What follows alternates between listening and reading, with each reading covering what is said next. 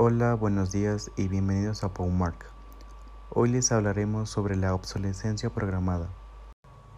La obsolescencia programada o obsolescencia planificada es la determinación o programación del fin de la vida útil de un producto, de modo que tras un periodo de tiempo calculado de antemano por el fabricante o por la empresa durante la fase de diseño del mismo, este se torne obsoleto, no funcional, inútil o inservible por diversos procedimientos, por ejemplo por la falta de repuestos y haya que comprar otro nuevo que lo sustituya.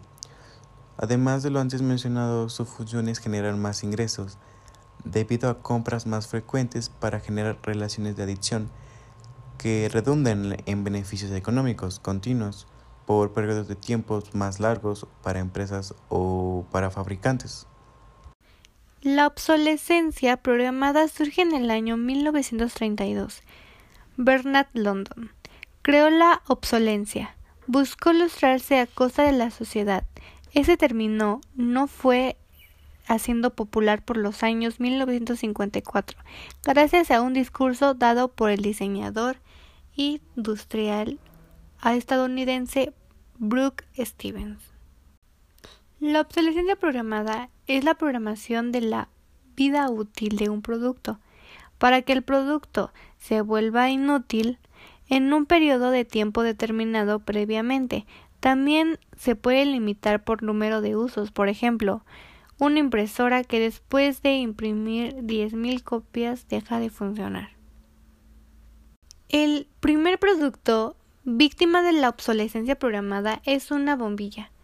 Cuando el día 23 de diciembre de 1924 se reúnen en Ginebra un grupo de fabricantes, los cuales dan lugar al primer cártel mundial, Cártel Poebus.